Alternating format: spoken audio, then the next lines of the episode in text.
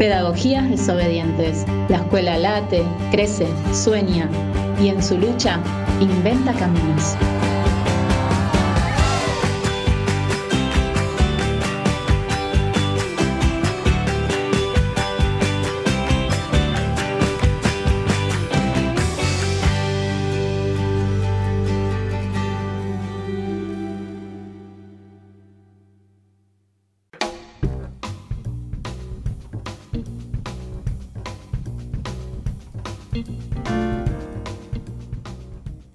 Buenas noches a todos, a todas, a todes.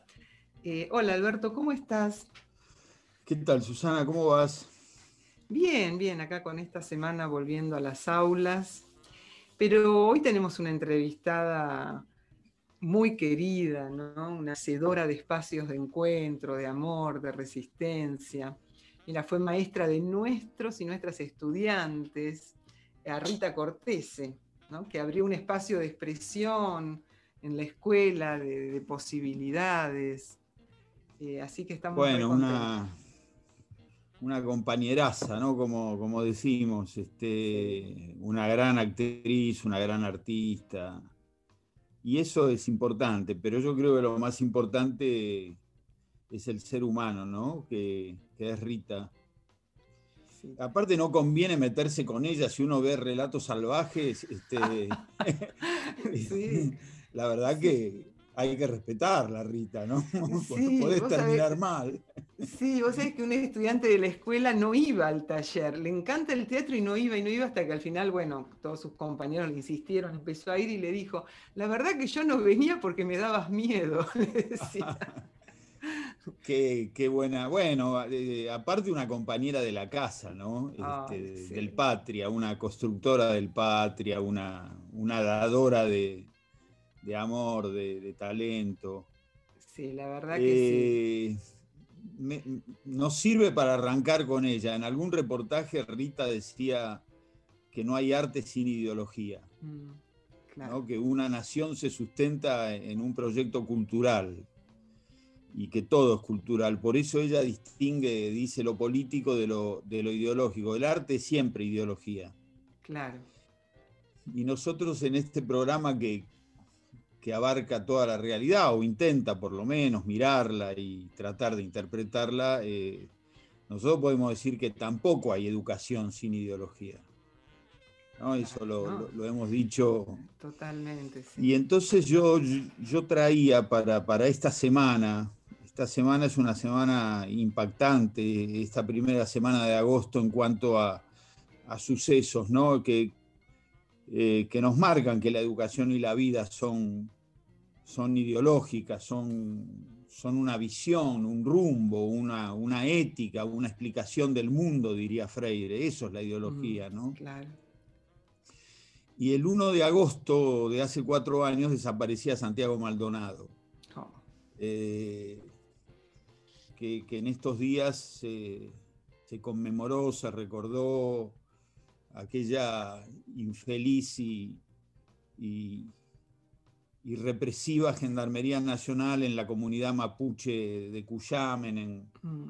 en, la Ruta 40. Evidentemente no lo tenía el, el Estado, esto es cierto, o el gobierno, pero sí había provocado esa represión desmedida este, una huida y, después lo que todos sabemos. ¿no? Pero, pero quiero ir por otro lado. En esos días, una gran cantidad de docentes comenzaban sus, clases con una interrogación, ¿no? Este, ¿Dónde está Santiago Maldonado? Fue muy impactante porque, porque lo hicieron desde el nivel inicial hasta la universidad. Sí, totalmente también muchos padres, este, y eso también da cuenta de, esa, de esa grieta que hay en el sistema educativo, ¿no? Muchos padres se quejaban de que los maestros empezaran así, ¿no? Claro, sí, sí, sí, que acusaban de que era ideológico, que no se podía hablar de política. Sí, sí, nos ha pasado eso. Y eh, también muchas directoras sancionaban a algunos docentes, directoras, directores, ¿no? Sí, además eh, la sensación de estar gobernados de esa manera, ¿no? Porque, y cuando aparece lo peor de todo el mundo, ¿no? Porque era terrible todo lo, el manejo de la información sobre Santiago, que lo habían visto acá, que lo habían visto allá, que hablaba uno, que hablaba otro, cuando sabíamos que era mentira y que la verdad que queríamos saber qué pasó con Santiago, que dónde está, ¿no? Eh, realmente eran, fueron días muy dolorosos y lo sigue siendo, ¿no? Cada vez que uno... Sí, la complicidad de la prensa, como decís vos, ¿no? Porque en, esos días está circulando ahora un, en, WhatsApp un, este, un registro de Clarín, ¿no? Eh, Clarín, en Entre Ríos investigan si un camionero levantó a Santiago Maldonado. Sí, no hay un barrio de Gualeguaychú en, donde todos se parecen a Santiago. Una pareja declaró que llevó en su camioneta a un joven igual a Santiago. Eh, según un jefe policial, varios vecinos vieron al joven que podría ser Maldonado. Este, esto era común, ¿no? Esa información absolutamente intencionada, ¿no? Para, confundir más. O por supuesto, o, Santiago está en Chile, Santiago eh, Siempre se culpabiliza a la víctima, ¿no? Esa manipulación de la información, aparte en una sociedad que, hemos sufrido, ¿no? Las desapariciones, pensando en la familia de Santiago, el no saber nada, esa cosa, e, esa manipulación, eh, es terrible realmente, ¿no? Es como imperdonable, ¿no? Que, se, se vuelva a hacer una cosa así. Y por supuesto, pero como ellos juegan también ideológicamente, el, entonces ministro Alejandro Finocchiaro eh, decía que introducir a Santiago Maldonado en las aulas es una canallada. Ahora, yo, yo quería reflexionar en ese sentido.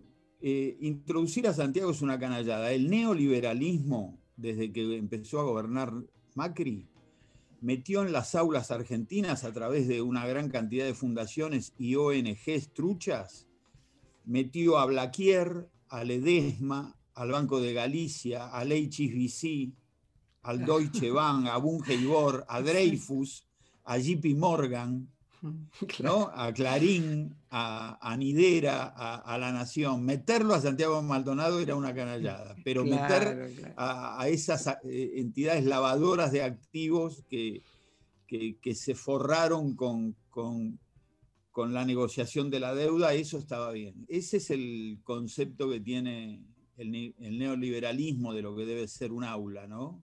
Claro, sí, sí, sí, este, sí. Eh, entregar la educación a, los grandes, eh, a las grandes corporaciones y, evitar todo conflicto.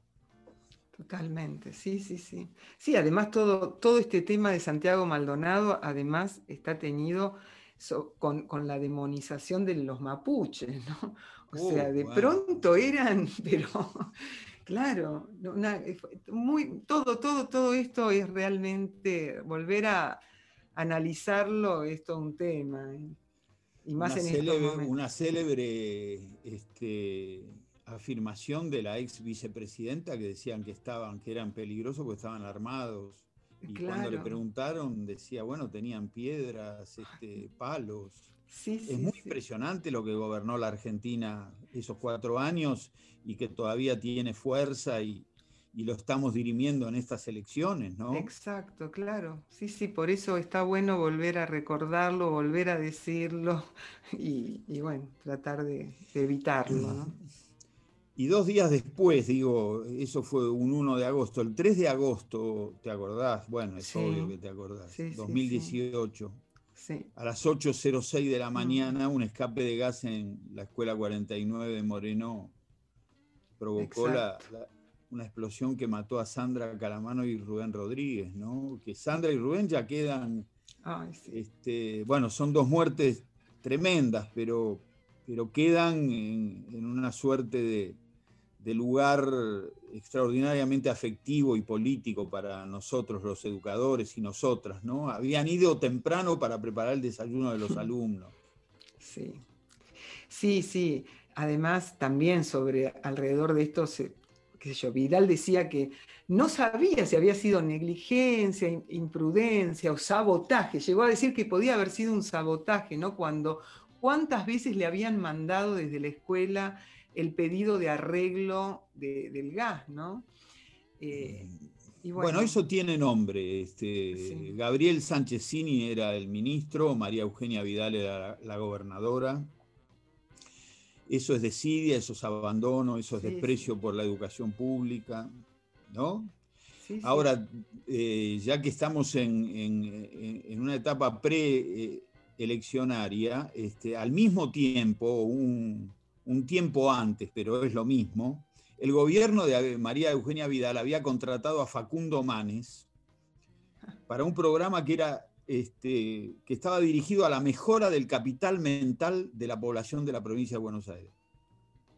O sea, no tenés eh, gas, no tenés luz, tenés conexiones truchas, tenés a los docentes siempre en una suerte de frontera de riesgo pero intentás mejorar el capital mental, que nadie sabe lo que es, ¿no? Nadie sabe lo que es. Este, y ahí se, se, pasea por los canales Facundo Manes este, diciéndonos lo que hay que hacer. No construyeron escuelas, disminuyeron los comedores escolares, te dijeron que los pobres no entran a la universidad, no inauguraron hospitales, pero contrataron a un equipo para mejorar el capital mental. Bueno, yo creo que, que una vez más en, nuestros programas sintetizamos las grandes discusiones públicas y políticas que hay en la Argentina, ¿no?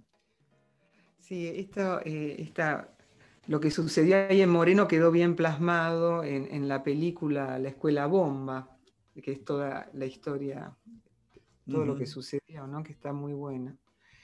Es un documental.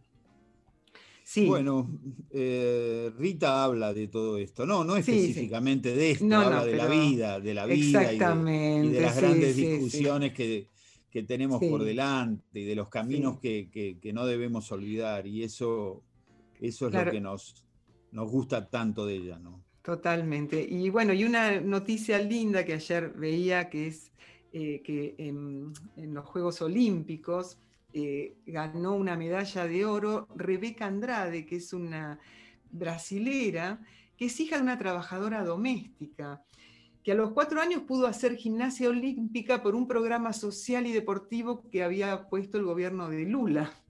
Entonces, a partir de ahí pudo seguir entrenándose ¿no? por ese programa y ahora ganó eh, esa medalla de oro para Brasil. ¿no? lo que es el Estado dando oportunidades a todos y a todas, ¿no? Sí, sí, sí, bueno, claro, emocionante, una gran discusión. Imagino a una buena cantidad de brasileros diciendo, ¿para qué vas a invertir eh, en esas morochas para, que, para que hagan gimnasia? Del mismo modo que, lo decían acá, ¿no? Exactamente. sí, bueno, nosotros sabemos para qué invertimos. Claro. Pero no, no, invertimos para que se ganen el oro. Esta piba ganó el oro, pero invertimos por, por una cuestión de dignidad. Algunas pueden ganar el oro y, miles no ganarán un oro, pero andarán por la vida más dignas, como debe ser. Siendo felices, eligiendo lo que les gusta, ¿no? Eligiendo Poder elegir, claro. Así que bueno. bueno. y nos vamos a ir escuchando a Rita con una canción eh, que se llama Enfunda la mandolina. Así que. Extraordinario. Será un gran programa, como siempre. bueno, hasta el miércoles, Alberto. Chao. Un beso.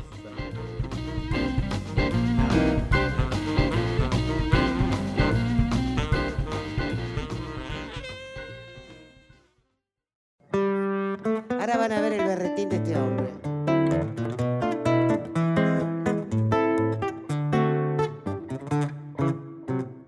Sosegaste que ya es tiempo de archivar tus ilusiones. Dedícate a balconearla, que pa' vos ya se acabó. Y es muy triste eso de verte campaneando a la fulana con la pinta de un Mateo su alquilado y tristón. No hay que hacerle, ya estás viejo, se acabaron los programas. Haces gracias con tus locos berretines de gavión. Ni te miran las muchachas. Y si alguna te da labia, es para pedirte un consejo de vaqueano en el amor que quieres, Cipriano ya no das más jugo. Tus 50 abriles que encima llevas, junto con el pelo que pianto del mate, ahí se te fue la pinta, que no vuelve más y dejan las pebetas para los muchachos. Esos platos fuertes no son para vos. Pianta del sereno, andate a la cama, que después mañana, viejo querido hermano, andas con la tos. Enfunda la mandolina, ya no estás pa' serenatas. Te aconseja la chirusa que tenés en el bulín. Dibujándose en la boca la atrevida cruz pagana con la punta perfumada de su lápiz de carmín han caído tus acciones en la rueda de griseta y al compás del almanaque se deshoja tu ilusión y ya todo te convida a guardar cuartel de invierno junto al fuego de los recuerdos a la sombra de un rincón que quieres, Cipriano. Ya no das más jugo, tus 50 abriles que encima llevas, junto con el pelo que pianto del mate, ahí se te fue la pinta, que no vuelve más y dejan las pebetas para los muchachos. Esos platos fuertes no son para vos pianta del sereno, andate a la cama, que después mañana viejo.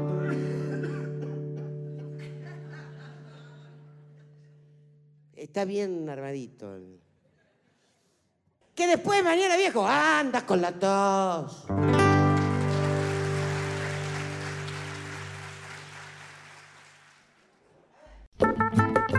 Experiencias críticas desobedientes. ¿Cómo garantizamos el derecho a la educación?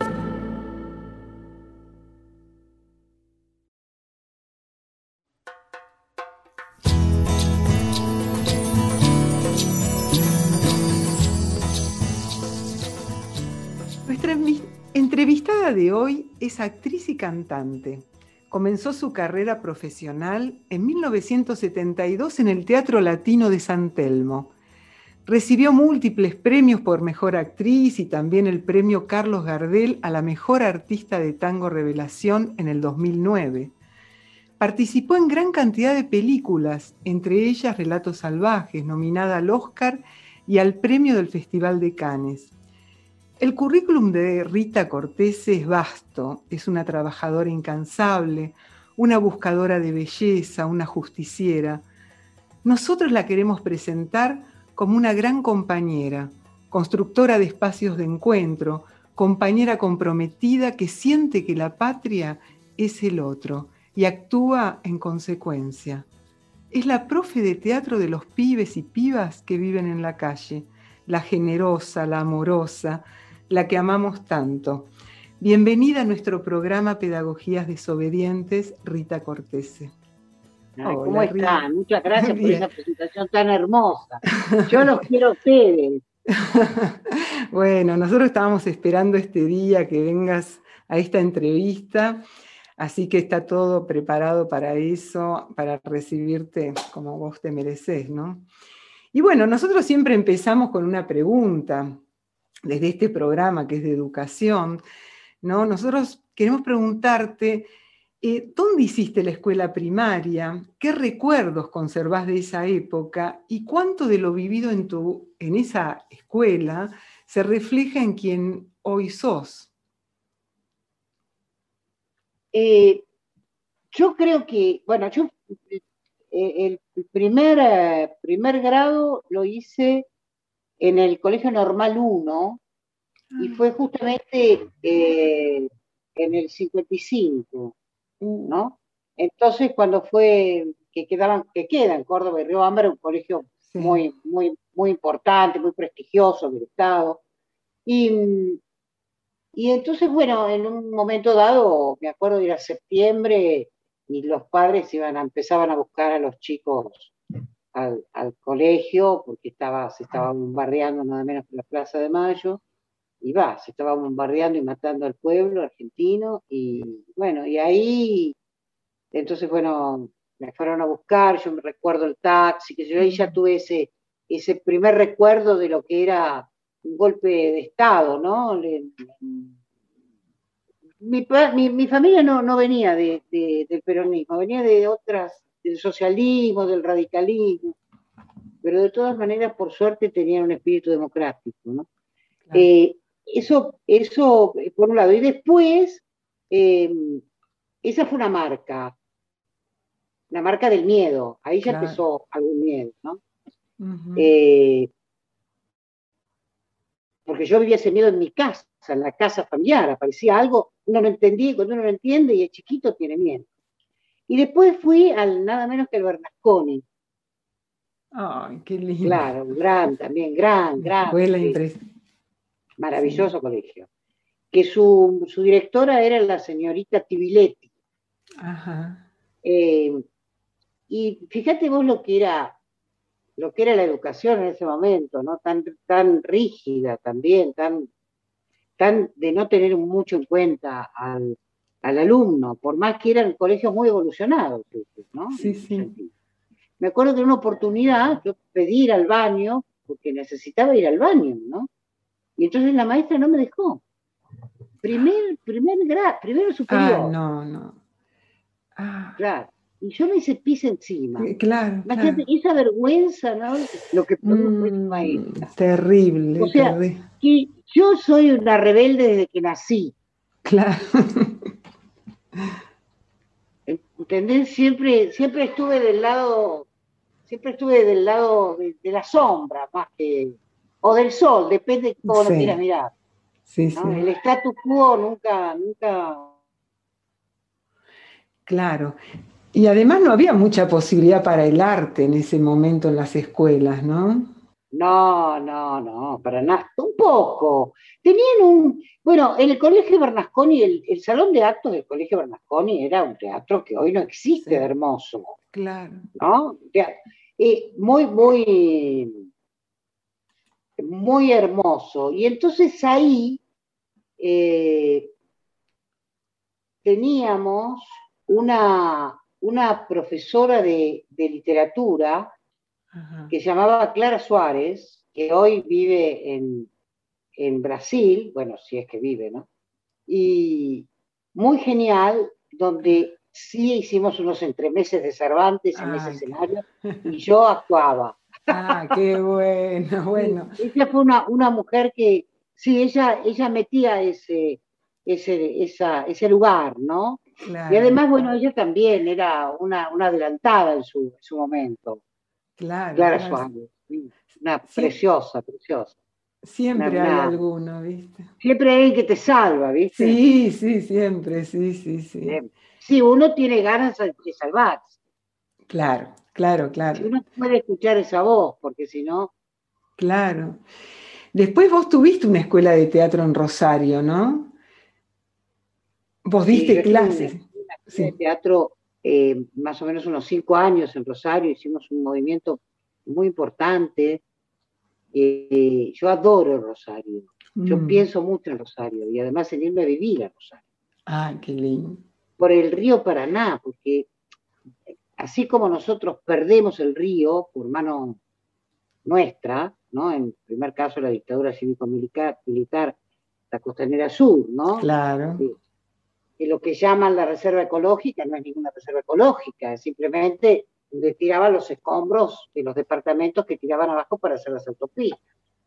Eh, y entonces hay algún, algún especulador también de, las cabezas de las personas dijo que era una reserva ecológica. No, no, nada, es un lugar de resistencia donde la naturaleza ha luchado para hmm. salir a través de los escombros. Nada, ninguna reserva ecológica hecha por motus propios. Eh, pero bueno, ahí ya se nos fue el río para atrás, ya dejamos de verlo en la costanera. Y ahora se corre el riesgo de dejar de verlo en la costanera norte también, por manos de, por supuesto, lo que corresponde al gobierno de la ciudad, ¿no? Que es una gran lucha que se está haciendo para no perder el río. Entonces, cuando yo fui a Rosario, recuperé ese río perdido. Mm, con esos barcos enormes, ¿viste? que vienen ahora también por mano del hombre con un problema hídrico importante, ¿no? Eh, de sequía, en fin. Sí, pero el río ocupa un lugar importante, ¿no? En Rosario, porque además la costanera esa es una belleza, ah. llena de actividades, de cosas muy hermosas. Un lugar de encuentro, ¿viste? Sí, es muy hermoso. Y bueno, además tuvimos el privilegio de tenerte nosotros en el Isauro como profe, ¿no? De teatro. ¿En vos qué marca deja enseñar a otros tu arte? Eh, eh, primero entender y darse cuenta que el arte es posible, hmm. que, es absolutamente, no es intelectual, es un conocimiento mucho más atávico, más, más, eh, más inasible, más, más, más tribal, ¿no? Eso, eso en, primera instancia, y eso también se corroboró muchísimo en Alisauro.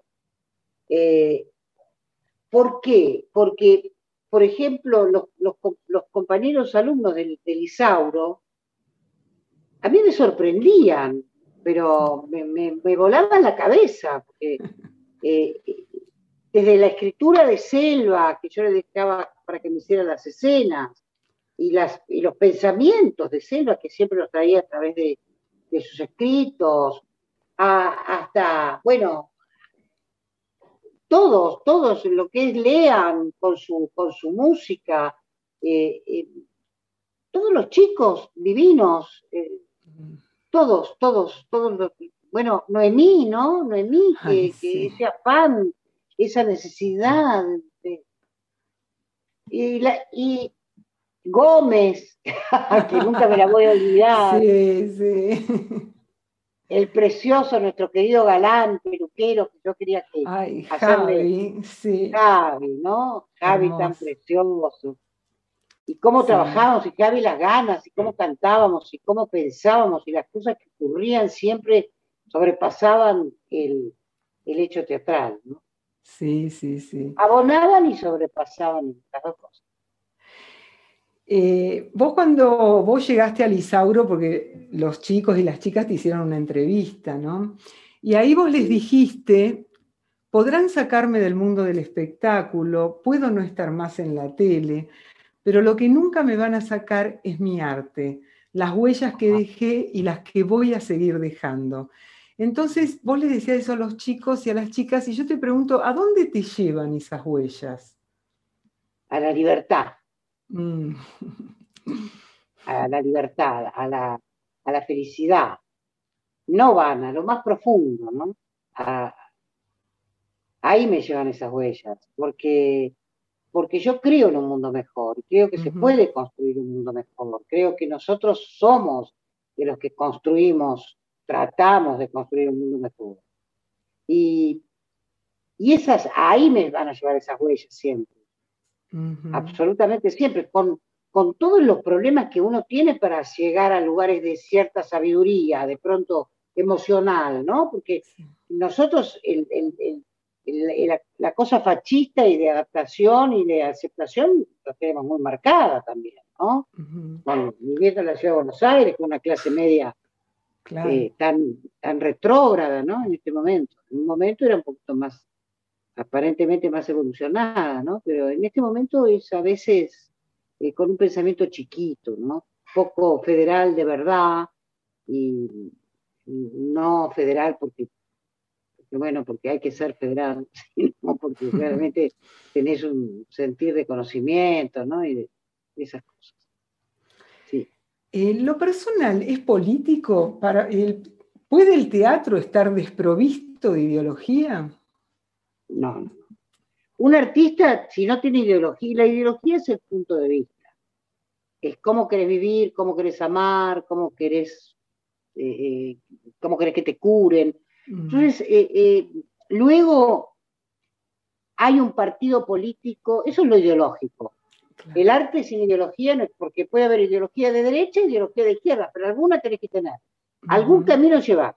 Como dice Cito Lema, el arte no detiene la mano de quien te humilla la vida, mm. pero sí te muestra la herida y el tamaño de esa herida, ¿no?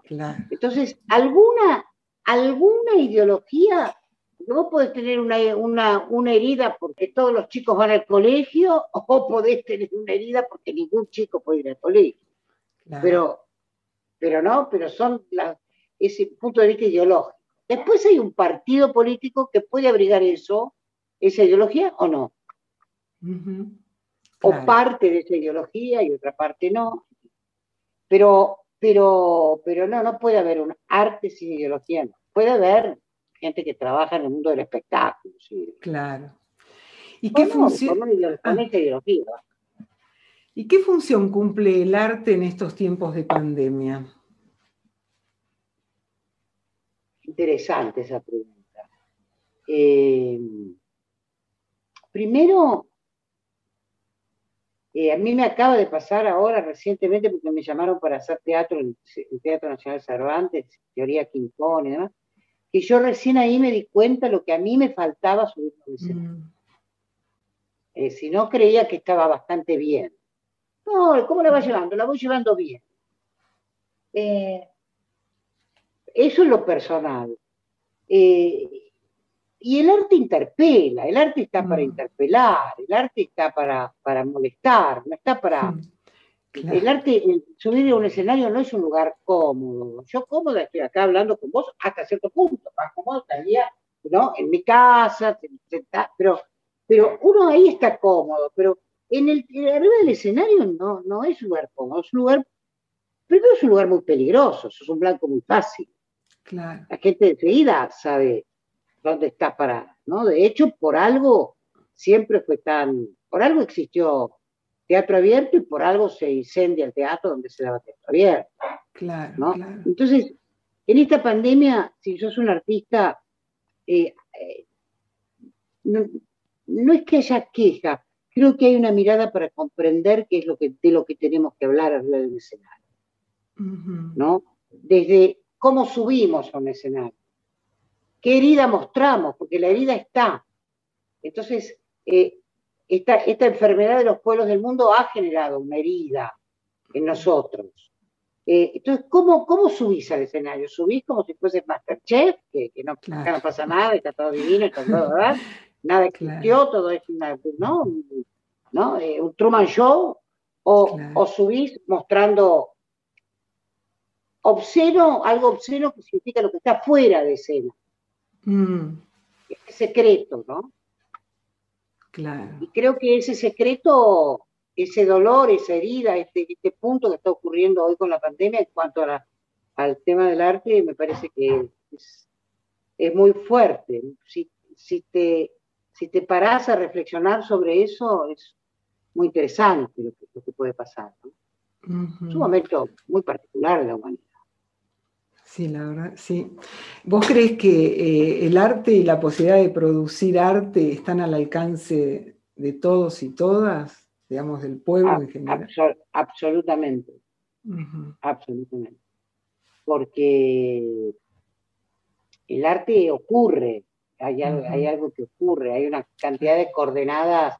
Mirá, lo, que dice García, ¿no? Yo solo tengo esta pobre antena.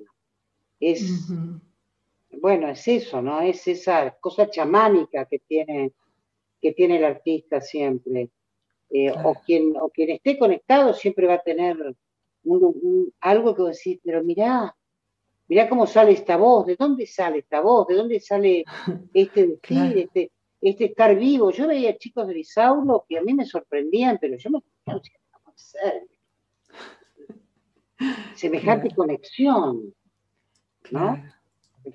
Nada se dice en vano. El Isauro es un lugar donde nada se dice en vano. Eh, muy, eso me llamó mucho también la atención. Y eso también es el arte. Claro. Eh, contanos cómo fue que llegaste al Patria.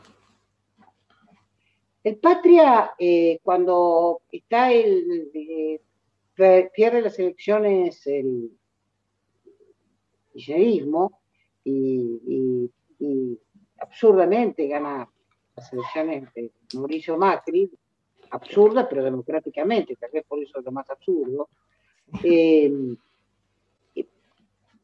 se forma el Instituto Patria como sostén, ¿no?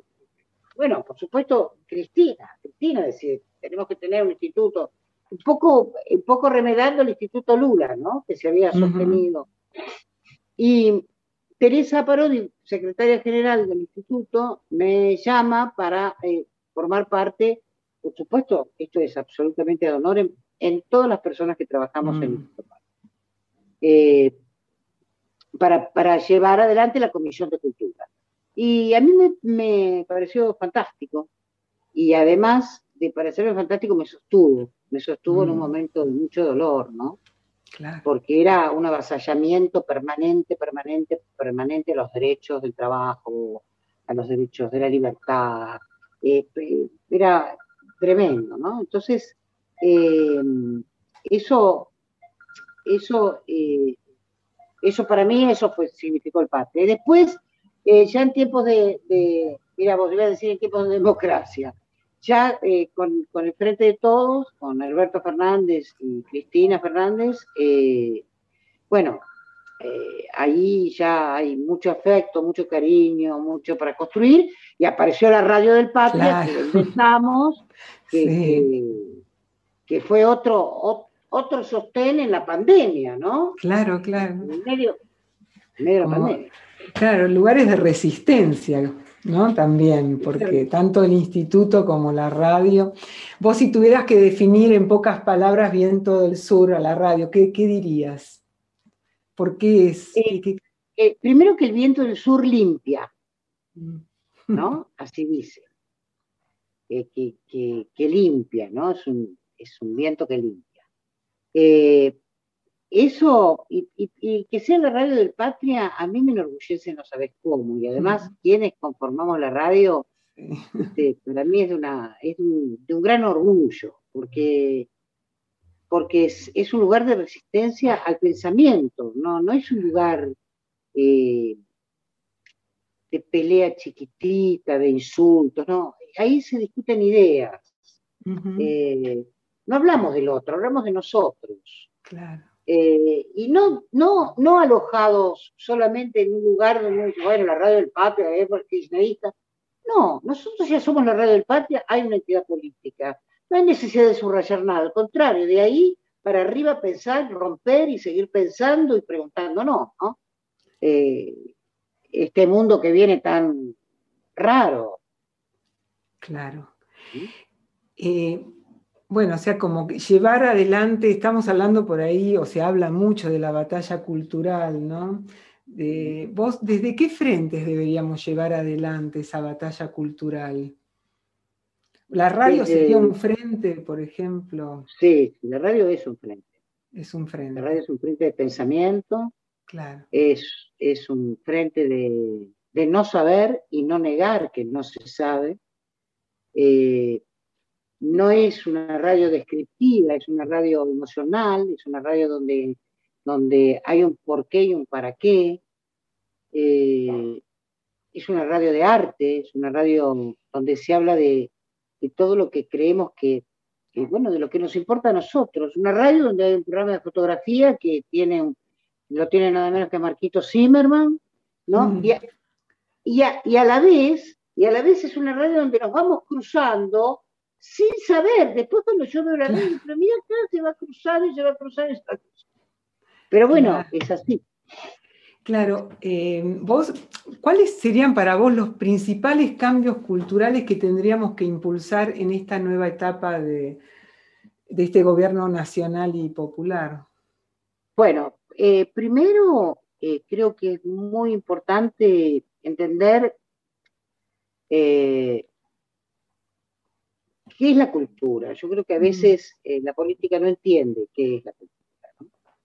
Eh, cuando se habla de industrias culturales, eh, es un oxímono, porque no, no, la cultura es, no, no, dice Foucault que la, la cultura es la insurrección de los saberes que fueron sometidos. ¿no?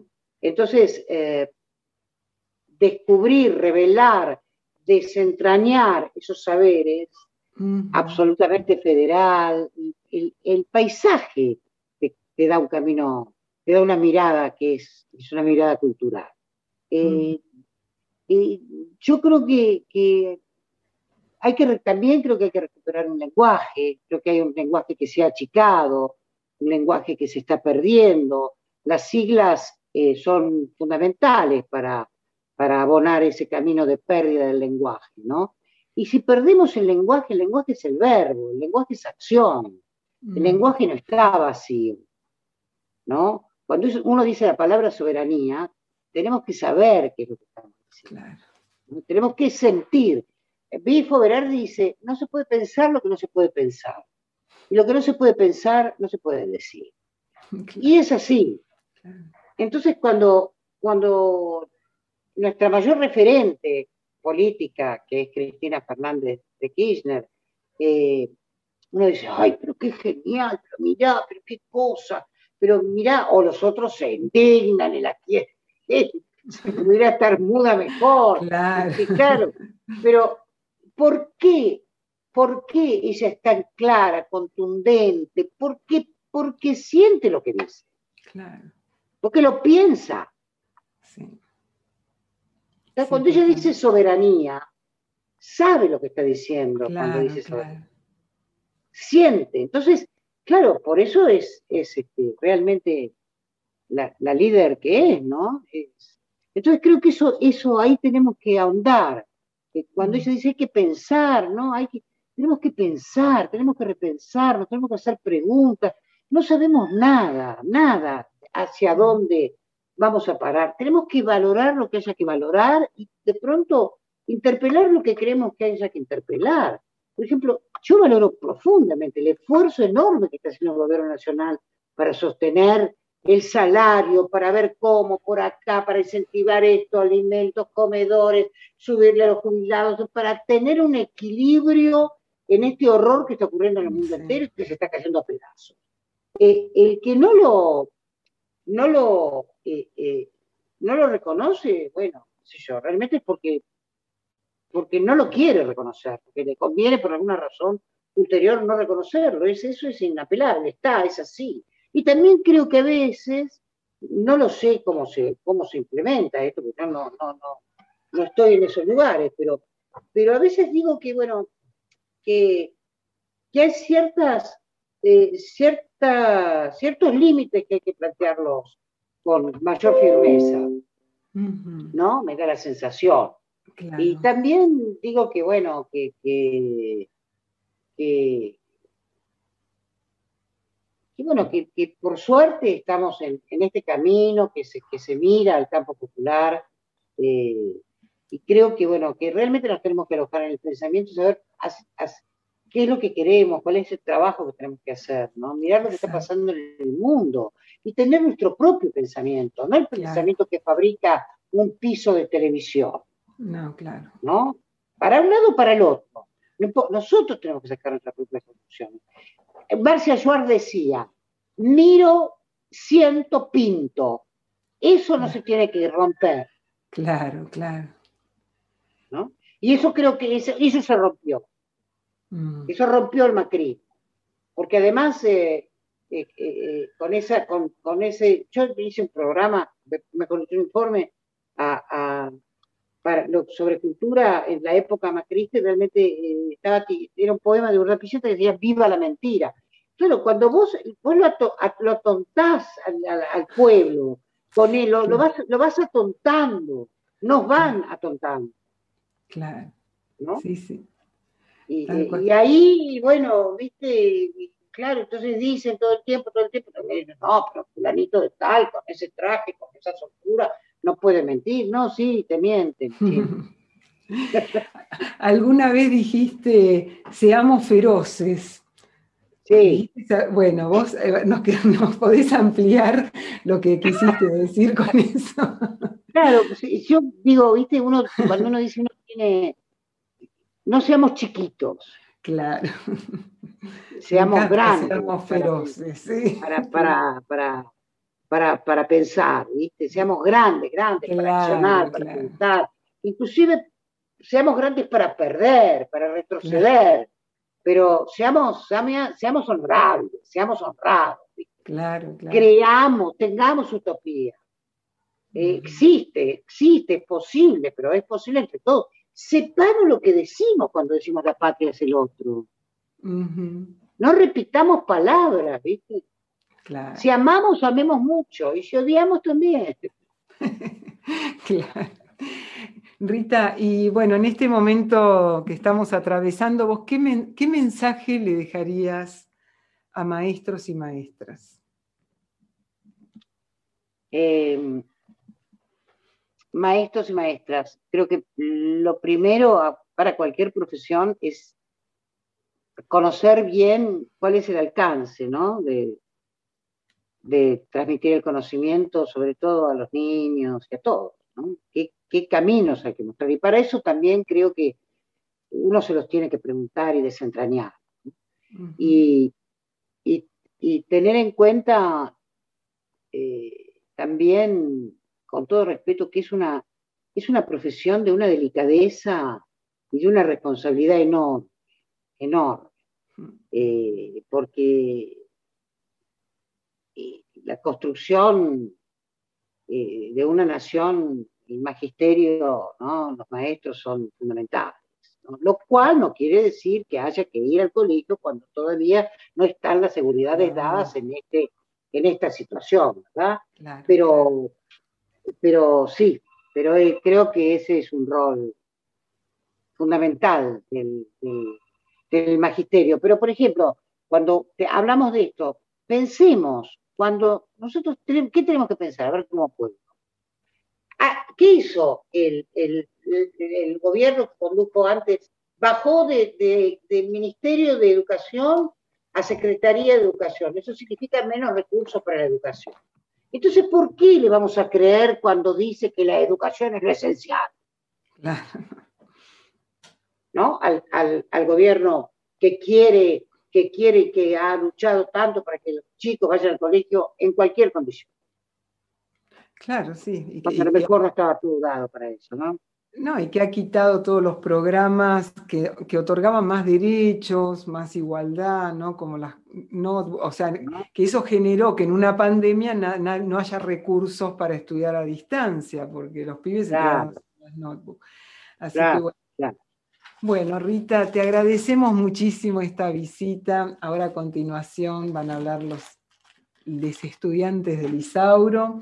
Así nada que. menos. nada menos, sí. Tan hermoso. Bueno, así que te mandamos un abrazo enorme y te agradecemos muchísimo todo este tiempo que pudimos charlar con vos. Bueno, yo los quiero, sabés que para mí sos algo muy importante en la vida y sé que que para muchos sos un faro y, también para eso estamos, ¿no? Para cada uno en su, en su dimensión mostrar una lucecita, ¿no? Y, bueno, y ustedes en el Isauro son como, como faros, muchos faros juntos. Muchas gracias, Rita. Un beso enorme. Beso grande, ¿eh? grande. Beso grande, Gracias. Los quiero.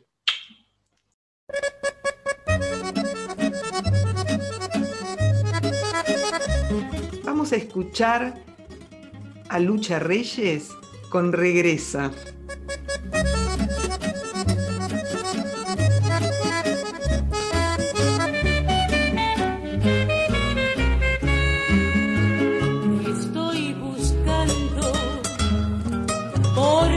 Labios extrañan tus besos de fuego. Te estoy llamando palabras tan tristes, mi voz es un ruego.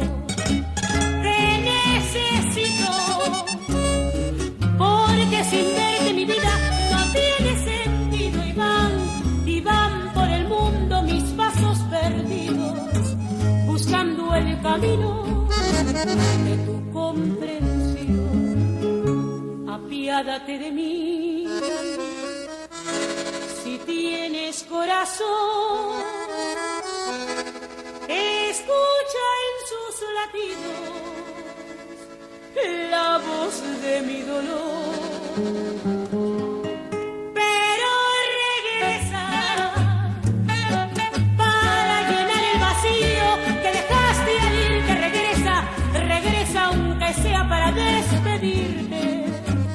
Dejes que muera sin decirte adiós.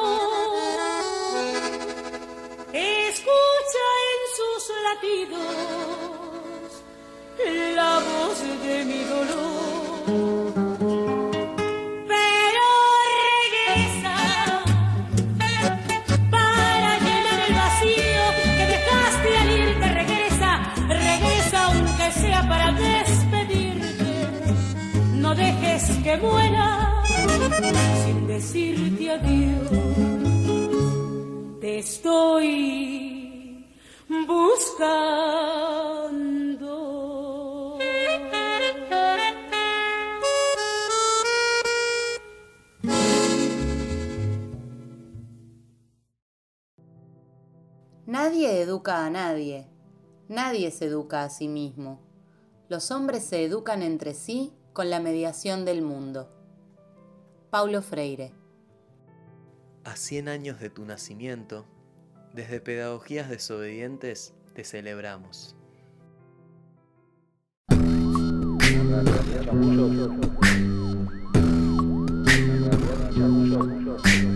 La realidad sin chamullo te canta la posta.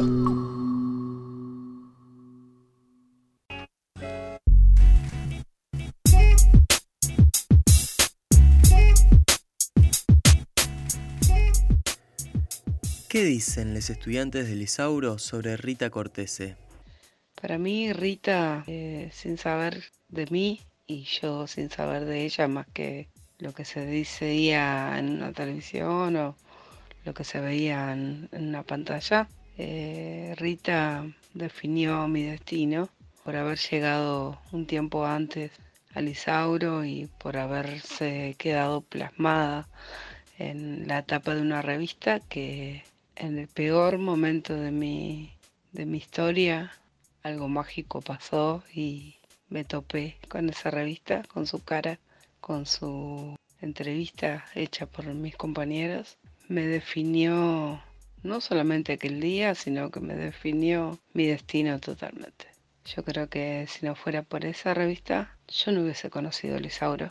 Es un ser que todos quisiéramos tener cerca. Es un ser que me gustaría escuchar todos los días. Una persona recta, con convicciones perfectas y sinceramente ya dio vuelta a mi destino. Así que bueno, nada. Gracias.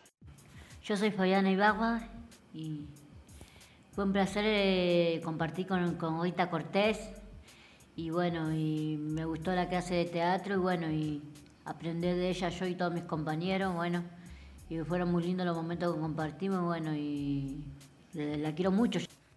Bueno, mi nombre es Alan. eh, nada, eh, hablando de, de la señora Rita, eh, eh, nada, una gran persona como mujer, como, como ser humano y nada, eh, tuve pocas, pocos encuentros con, y ella sabe, pero sí fueron eh, emotivos.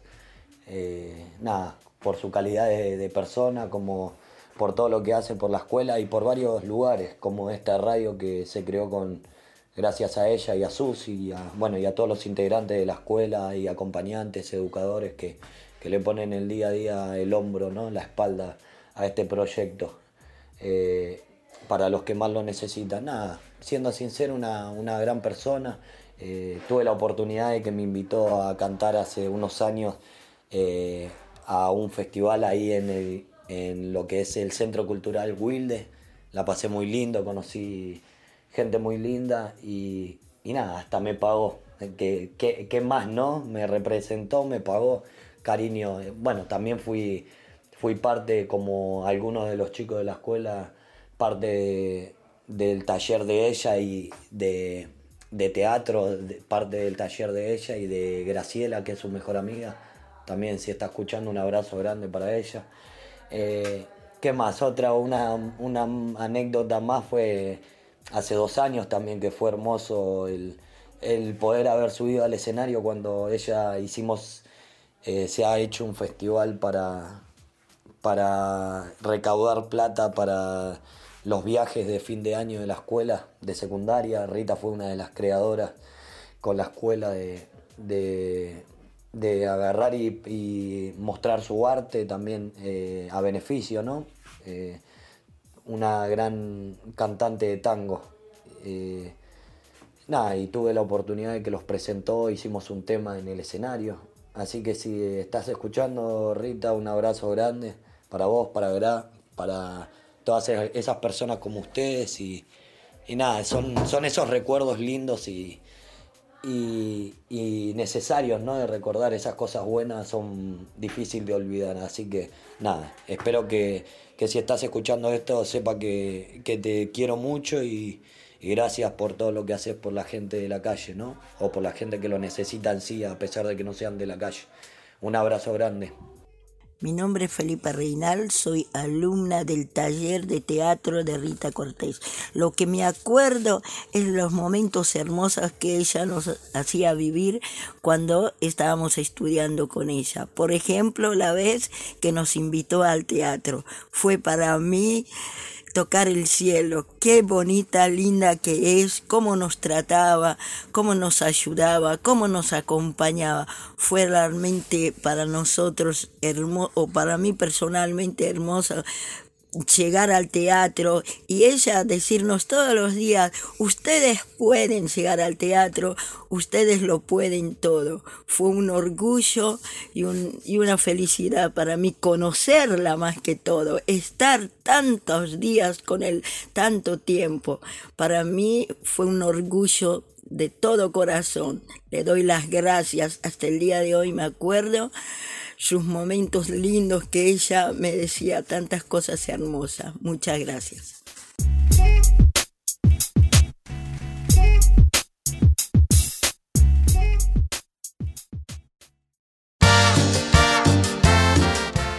Hasta el último round por la Delio Valdés.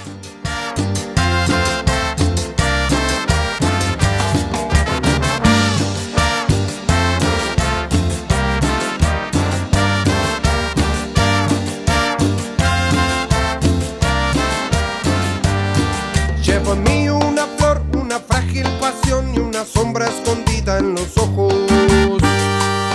Siento que ya olvidé el camino del bien, me pregunto si sigo despierto. En la cuenta encontré un placer singular, una calle que va sin final. Llevo en mí una flor de valiente ilusión y una sombra escondida en los ojos que ya olvide el camino del bien, me pregunto si sigo despierto. Y en la esquina escuché como un gran vendaval mi propio corazón estallar. Voy a ir por todo,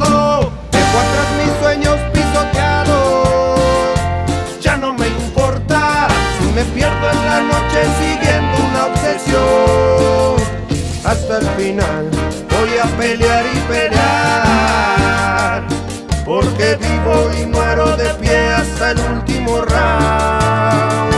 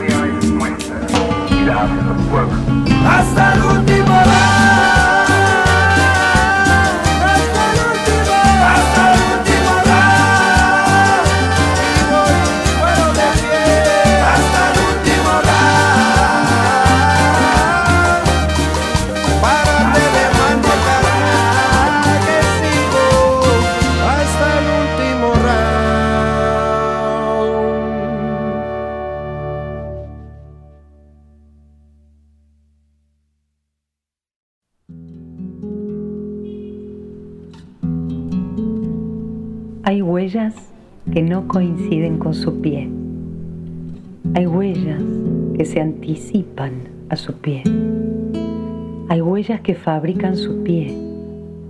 Hay huellas que son más pie que el pie. Fragmento de tercera poesía vertical de Roberto Juarros.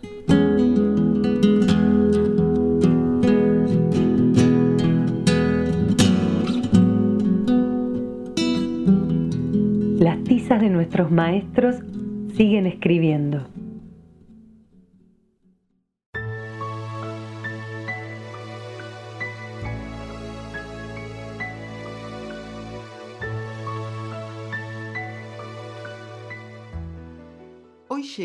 Nuestro espacio de memoria el legado de María Rosa Lincoln, a quien los odiadores quisieron callar. En la voz de su hermana Cristina Lincoln, a quien agradecemos su testimonio. El 30 de julio, ahora el viernes pasado, se cumplió 45 años de la desaparición forzosa de mi hermana, eh, que vinieron el grupo militar al hotel donde nosotros vivíamos. Eh, bueno, lo más espantoso que fue. Eh, mi hermana, bueno, no estaba, estaba durmiendo en la casa de otra amiga y bueno, como supieron que no estaba ahí, después de que nos destrozaron toda la habitación, nos rompieron las fotos de mi hermana, se llevaron una sola foto de mi hermana, destruyeron un montón de cosas. Em, después este, se fueron a la casa de la amiga de, mi hermana y ahí sí la fueron a buscar. Eh, no hicieron el desastre que nos hicieron a nosotros. ¿no? A mí me pusieron un arma en la cabeza. Eh, eh, que si mi mamá no les daba la, dirección donde estaba mi hermana, me iban a matar a mí y después iban a, matar a mi hermanito, que en ese momento yo tenía nueve años y él tenía cinco. Este, él dormía, por suerte, pero a mí me despertaron. Eh, de hecho, me sacudieron, todo. Fue, un desastre, la verdad que horrible, una situación muy espantosa. Y mm, bueno, y esa noche, esa madrugada eh, del 30 la retiraron de la casa de una, de una amiga de mi hermana. Y se la llevaron y nunca más supimos más nada. Bueno, hasta un par de años que, pudieron recuperar los, los, restos y ahí supieron qué fue lo que le había pasado, cómo fue eso. Bueno, nosotros eh, en el año 2008, 2009 nos habíamos empezado a enterar sobre mm, el grupo de, o quizá un poquito antes, del grupo de antropólogos que estaba este, haciendo la búsqueda de, cuerpos de personas desaparecidas que aparecían en diferentes cementerios o lugares. Em, bueno, yo había logrado conectarme con antropólogos por medio de una persona que trabajaba conmigo como docente eh, Julia y un amigo también que me acompañó mucho, Gustavo. Em, con ellos me fui a antropólogos, em, estuvimos hablando, haciendo un poco la historia de mi hermana. Eh, yo doné un poco de sangre y después fue mi hermano este, también a donar un poco de sangre. A mi mamá le tuvimos que avisar, en realidad, eh, medio que la, fuimos llevando para que ella tomara la decisión de, donar un poco de sangre para la búsqueda del cuerpo de mi hermana. Y así fue como, eh, después de un tiempo, nos confirmaron este, que habían aparecido los restos eh, y había sido asesinada el 20 de agosto del mismo año, del año 76, eh, y que siempre estuvo en el departamento de policía de acá de la calle Moreno. Eh, la habían matado y después habían llevado los cuerpos a, ahí a Fátima, cerca de Derqui, partido de Derqui, y, bueno, hicieron volar los cuerpos. El cuerpo de mi hermana sí tiene una, este, una parte de la explosión eh, manifestada, creo que en uno de los no sé si de los brazos o, de las piernas. Em, y después, este, bueno, a partir de ahí pudimos saber, nos dieron los, restos de mi hermana que ahora descansan en, el cementerio de Chacarita. ¿Y cómo era María Rosa? Bueno, María Rosa era, era súper recontra archi exigente, muy exigente era una chica, eh, tenía 19 años cuando se la llevaron y la diferencia conmigo era 10 años, yo tenía 9 años, pero en el tiempo que, ella nos cuidaba porque mi mamá eh, salía a trabajar, eh, ella nos tenía como barrilete, nos llevaba de un lado para el otro en las reuniones que hacían, así con el grupo de, de militancia que tenía. Em, así que me acuerdo de algunos, de algunos rostros, sí, igual con el paso del tiempo uno se los va olvidando, pero sí los momentos, el lugar donde, la sede donde se encontraban, em, de que hablaban, a veces de, momentos eh, de espectáculo, o de, no me acuerdo si de espectáculo, pero sí de reuniones así, de, tipo festivales o cosas que iban a hacer en algunos determinados lugares, siempre acompañando a la parte social. Em, y después, eh, bueno, nada, el, hecho de, enseñarme matemática, leer y escribir, yo, me acuerdo que en segundo grado ya sabía dividir por dos cifras, multiplicar por dos cifras, era súper exigente, muy, muy exigente. Así que cálculos mentales a patadas, de una persona muy, muy estricta con, el aprendizaje, muy buena persona, pero así, muy, muy, muy estricta con la educación. Em, y después eh, sí acompañarla en un montón de lugares que ella obviamente nos tenía que llevar porque nosotros estábamos al cuidado de ella. Eh, y no, la verdad que una persona muy, este, así como muy, muy vivaracha, ¿no? Muy, muy rápida, muy inteligente, muy inteligente. Y, y después así cosas este, de haber compartido con ella los momentos de, de, de militancia que ella tuvo, ¿no? Con tu papá. No sé si querés que lo comente. Eh, decime vos, Juan Pablo. Comenta la, anécdota. Sí, bueno, acá siempre hay un Boca River. Tu papá era de River y mi, hermana era de Boca. Y mi hermanito eh, no tenía equipo definido todavía. Entonces era la pelea en que querían que mi hermano fuera de River. Tu papá quería que mi hermano fuera de River y mi hermana decía que no, que tenía que ser de boca. Entonces tu papá le traía regalitos a mi hermano, muñequitos, cosas, cosas de River. Y yo me acuerdo que una vez le dije, che, pero yo soy de River, a mí también tráeme algo. Y tu papá, me acuerdo que simpático con esos bigotes que tenía, me decía, pero vos ya sos de River, tenemos que ganarnos a tu hermano. Y no, mi hermano, este, firme como estatua, y que, la amaba mi hermana, dijo que no, que era de Boca. Y después cuando mi hermana desapareció, bueno, explicarle a mi hermano la situación había sido complicado, bueno, porque éramos muy chicos. Entonces mi hermano dijo, no, a partir de ahora soy más de Boca porque mi hermana es de Boca. Así que quedó, este, yo me quedé de River y él quedó de Boca. Eh, pero siempre es un recuerdo muy lindo que me quedó siempre presente con tu papá, que era un ídolo. Yo la verdad que lo conocí y fue un genio este, los bigotes, el carácter que tenía, hacían muy buen grupo, era un lindo grupo de, militancia. Se sentía ese, buen clima de, charlas, ¿no? De charla y de ganas de hacer cosas para mejorar. Pero bueno, como todo, ¿viste? Este, hay cosas que, se truncan y esto fue se truncaron un montón de vidas y de planes, obviamente. Planes que hubieran podido resolver un montón de situaciones a nivel social pero bueno, fue lo que nos tocó vivir, la dictadura y todo lo que vino después. Así que... Tu hermana mm. eh, alfabetizaba y en el momento en que, la secuestran estaba haciendo el magisterio, ¿no? Ella estaba trabajando en una fábrica de mm, caramelos, de pastillas, porque mi mamá necesitaba que saliera a trabajar. Eh, pero ella, yo creo, y algo que quizás no, no entendíamos bien, era como una persona tan inteligente y con, un, con posibilidades de ser, eh, ocupar un cargo quizás administrativo, estaba en la parte obrera, ella trabajaba en los empaques de los caramelos, de las pastillas, y, estaba bien ahí y ella, ella le gustaba estar con, con, con, el pueblo, como decía ella en algunos momentos. Eh, magisterio, la verdad es que no sé si había, no creo que haya empezado yo no me acuerdo de eso, pero sí sabía que a ella le gustaba mucho la medicina.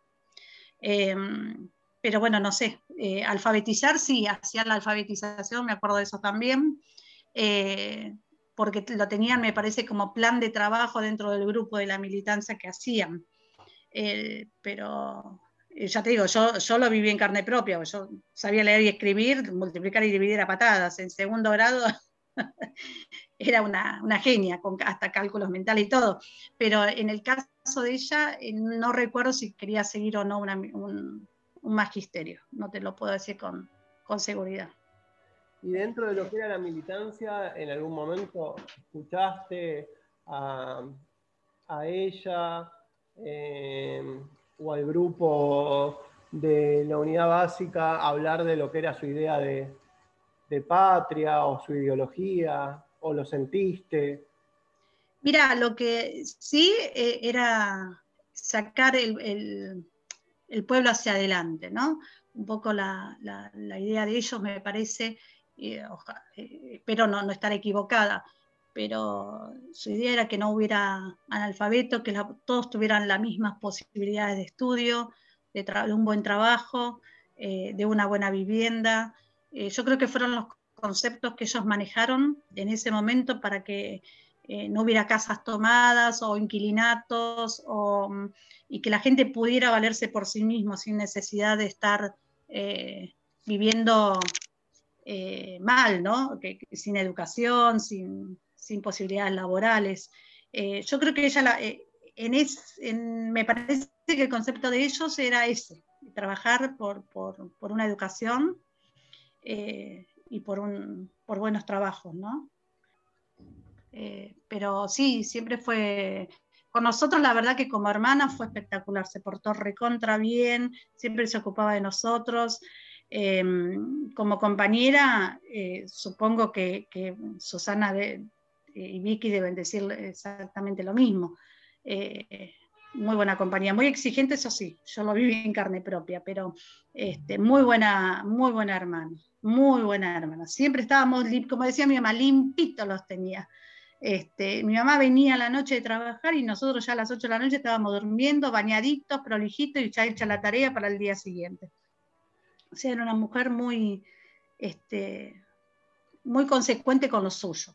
Y para terminar te pregunto si vos sentís que, que haber estudiado, digamos, ser docente, estar dentro del ámbito de la docencia, influenciado en algún sentido por tu hermana.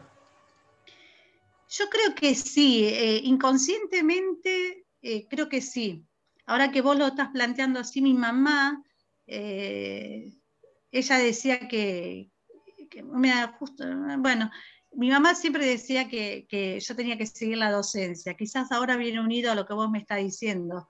Em, eh, mi mamá me decía, no, pero vos tenés que ser maestra porque eh, a vos te gustan los chicos, podés enseñar. Y, y, mira que sin querer venía ligado lo de mi hermana, ahora que, lo hablamos así abiertamente. Y seguramente que sí. Eh, yo siempre quise ser eh, docente, maestra, y mi juego de niña siempre fue lo mismo, y también ser este, secretaria. Y a Dios gracias puedo cumplir con los dos roles porque la vida me lo permitió hacer. Pero yo creo que la docencia viene también por ahí. Eh, mi hermana fue, la verdad que una maestra, porque ya te digo, nos dejaba, este, con, todo lo exigente que era, nos preparaba para, el estudio. Eh, la verdad que sí, yo creo que sí. Yo creo que ella tuvo mucho que ver, además de mi mamá, ¿no? Bueno, muchas gracias, Cris, por darnos un poco más de, la historia de, María Rosa y te agradecemos un montón. No, muchísimas gracias Juan, porque la verdad que este, para mí es un pequeño homenaje que ustedes le hacen a mi hermana, grande, pequeño pero muy grande, eh, y la verdad que es un paso muy importante también para todos aquellos que, han hecho algo por nuestro país y por nuestra sociedad, em, y, por reivindicar que, eran personas muy valiosas las que se, las que se fueron y que truncaron su vida.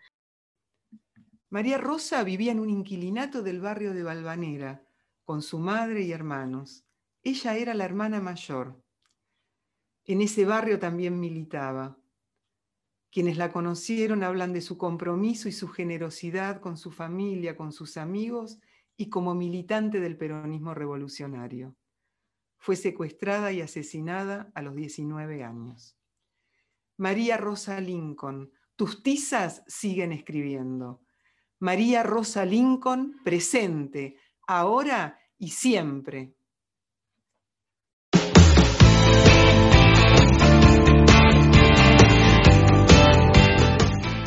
Escuchemos a Andrés Calamaro, inexplicable. Primero en saludar al día nuevo para contar mis alegrías y pesares con un comportamiento inexplicable.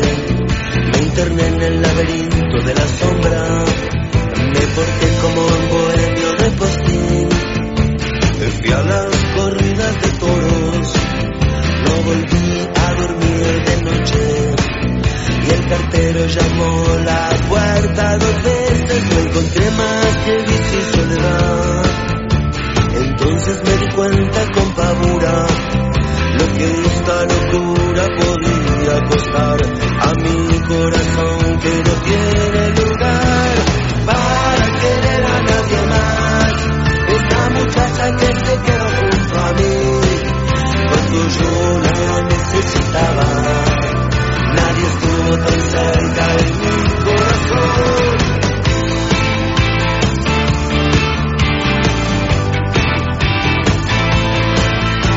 Porque como un bohemio de postín fui a las corridas de toros, no volví a dormir de noche.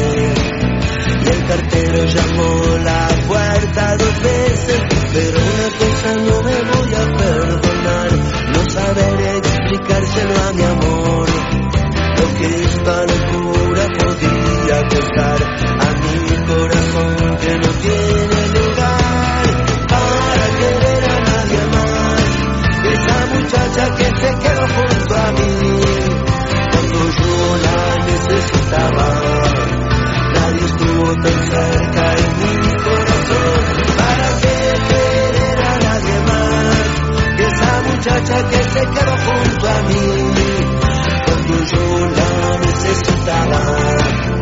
Nadie estuvo tan cerca en mi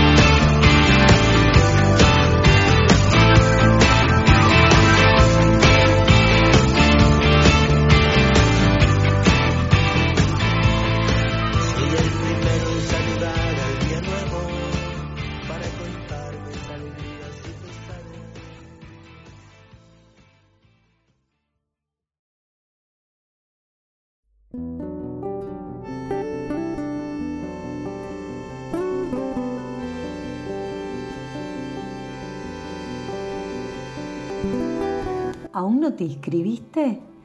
La Biblioteca Virtual Isauro Arancibia junto a UNIPE convocan al concurso Tras las huellas del maestro Isauro Arancibia.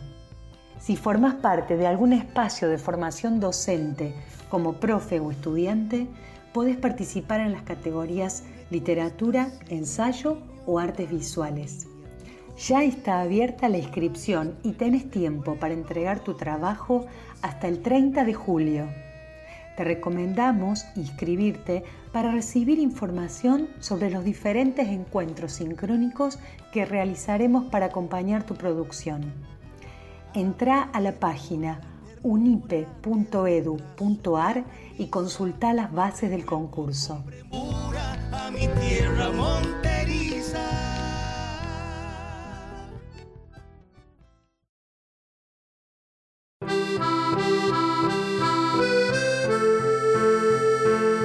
Buenas noticias trae el viento del sur.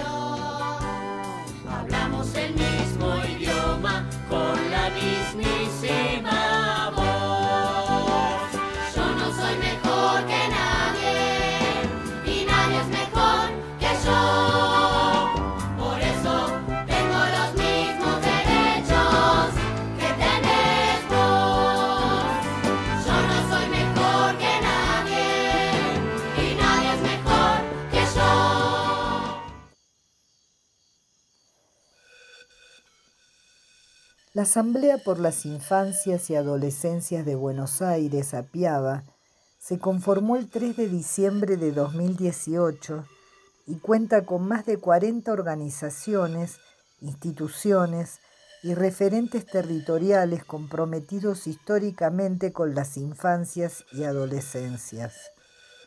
La tarea de este colectivo se vincula con el desarrollo de acciones potenciadoras de políticas públicas e iniciativas de la sociedad civil que apuntan a la protección integral de los derechos de niños, niñas y adolescentes.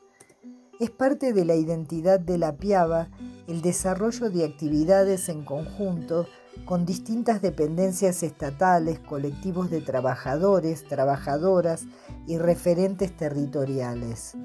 Es por eso que Apiaba cree fuertemente en la conformación de alianzas políticas estratégicas que den impulso a la perspectiva de derechos que la representa.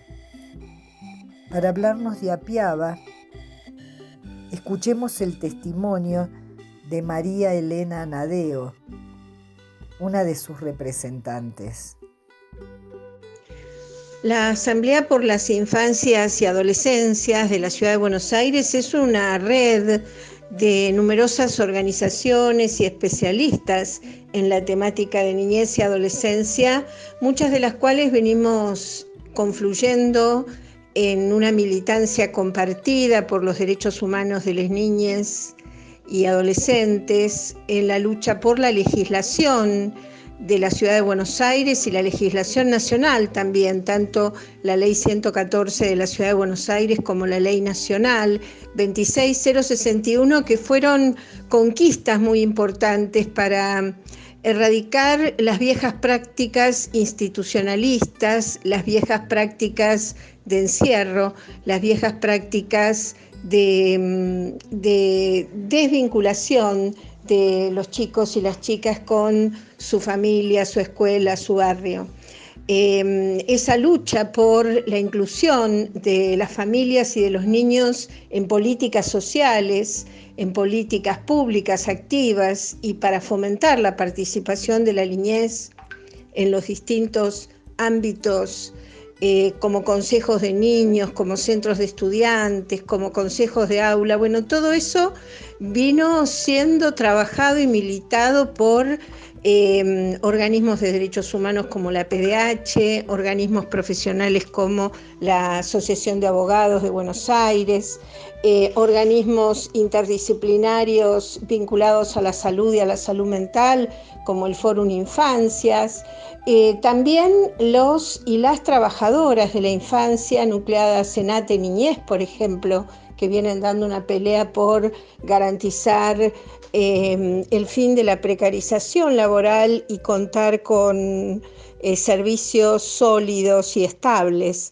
En fin, hay una confluencia de mm, trabajadoras, trabajadores, especialistas, también de la red de hogares. Eh, contamos con la participación de los hogares más comprometidos en eh, la tarea de desinstitucionalizar y de trabajar de manera cuidada y protegiendo a los chicos de todas las formas de violencia.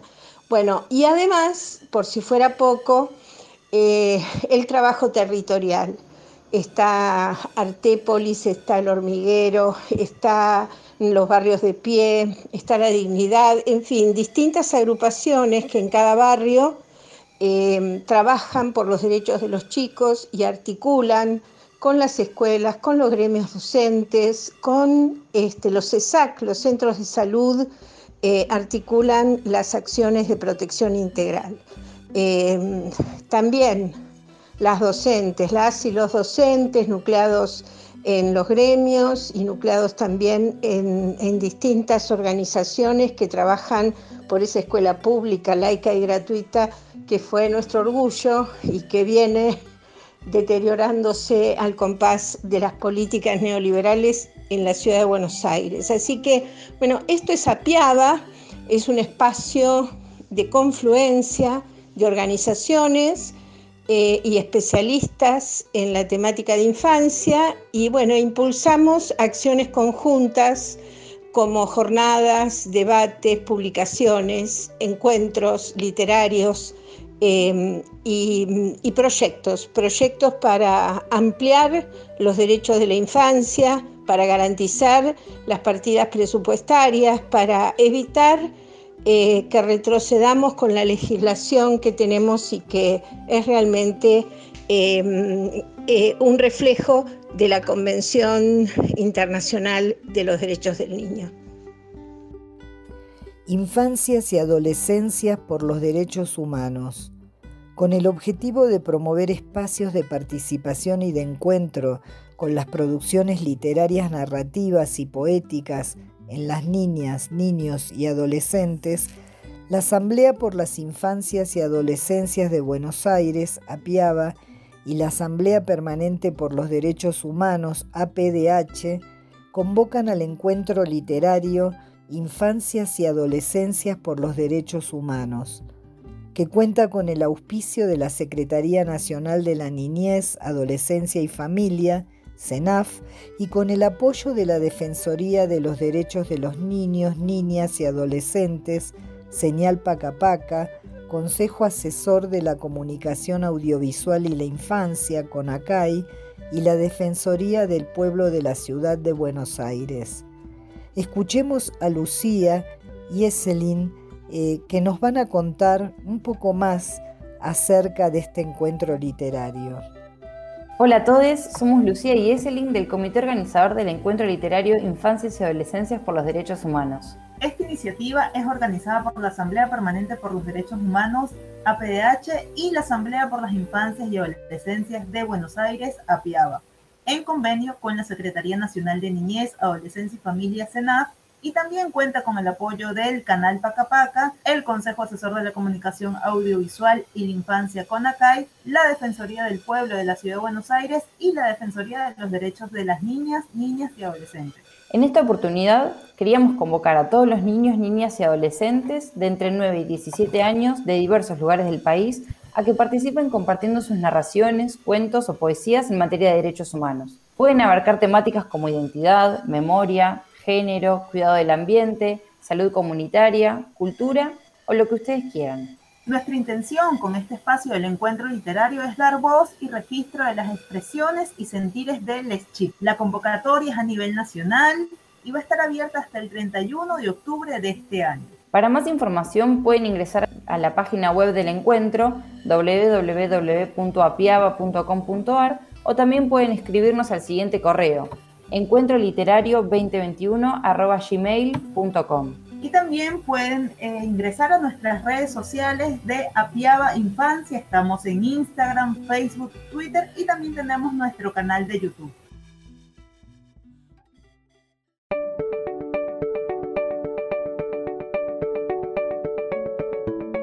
Hola, soy Azucena, tengo nueve años y quiero invitarte al encuentro literario para nosotros y nosotras. Yo voy a escribir un cuento poesía sobre mis derechos. Yo me sumo. ¿Y vos?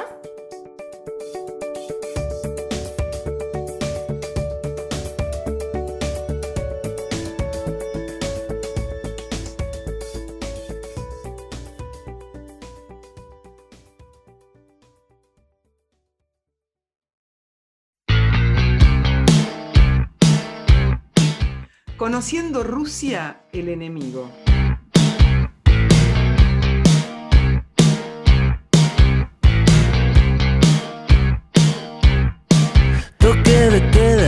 Calle, todos para adentro. El enemigo ya no se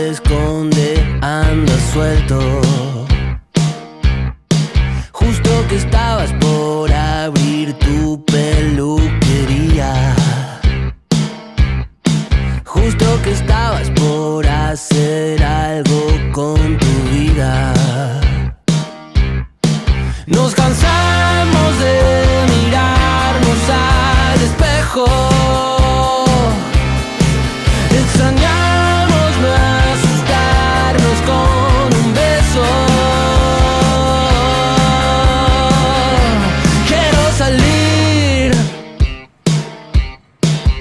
Ah. Y mañana playas en Miami. Cacerolazo y la clandestina en lo de mami. Lo que nos queda es hacernos fuertes desde adentro.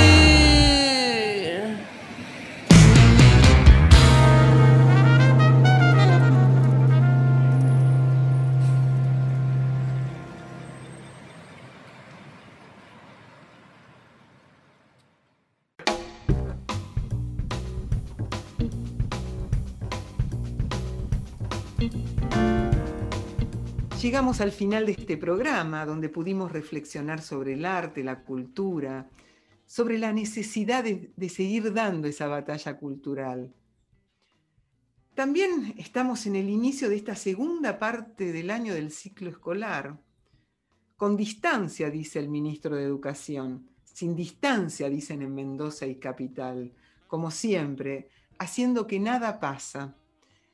También en este programa tuvimos la voz de Rita, su palabra, su afecto y la devolución de todo ese amor por parte de los estudiantes del Isauro.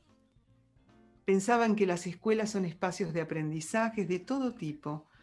No puede faltar el arte para construir identidad individual y colectiva, como derecho a la metáfora, como derecho a ser feliz. Necesitamos que sean además espacios de discusión, donde dar la batalla cultural y desde allí comenzar a tejer una trama colectiva con diversos colores y texturas, fuerte y abarcativa, a partir de cada escuela, hacia el barrio, que abrace a su comunidad con capacidad de transformarla. Eduardo Rosenbach escribió La Oruga en el Pizarrón, el libro sobre Isauro Arancibia, el maestro que defendía la escuela comunitaria, que trabajaba con los hijos de los cañeros en Tucumán. En ese libro, Isauro dice, el maestro no solo educa, también debe indignarse. Justo lo que la tradición prohibía, inocuo con aureola de mártir o santo, alejado de las cosas terrenas, el maestro debía repetir dos más dos son cuatro. Los números estaban obligados a ser ajenos a los panes. Pero para el brazo que levanta el machete, dos horas de pelada de caña, más otras dos no son cuatro y ocho horas son una eternidad. Bueno, ahora sí, nos despedimos y al final vamos a escuchar Malevaje por nuestra querida Rita Cortese. Agradecemos al equipo de la radio Vientos del Sur, a Rita, a Julia Bastanzo, a Felipe Basualdo, al equipo de Pedagogías Desobedientes, Alberto Sileoni con su editorial de cada miércoles, a Martina Matusevich en la producción general, a Juan Pablo Mantelo en sus siguen escribiendo, Graciela Piombo y Fiorella Cotuño, con el bloque de buenas noticias, a Tito Sestona construyendo los materiales gráficos y la difusión, y en el bloque de la realidad sin chamullo a Selva López con su columna semanal, a Iván Radosinski y Zoe Manuquian, con las voces de los pibes y pibas del Isauro y del CAI del Isauro. Si se quieren comunicar con nosotros, pueden hacerlo a Instagram, Pedagogías Desobedientes Radio, o al mail Pedagogías Desobedientes Radio Gmail. Y nosotros nos volvemos a encontrar el próximo miércoles a las 20 horas o jueves 11 horas en nuestro programa Pedagogías Desobedientes por Vientos del Sur, la radio del Instituto Patria.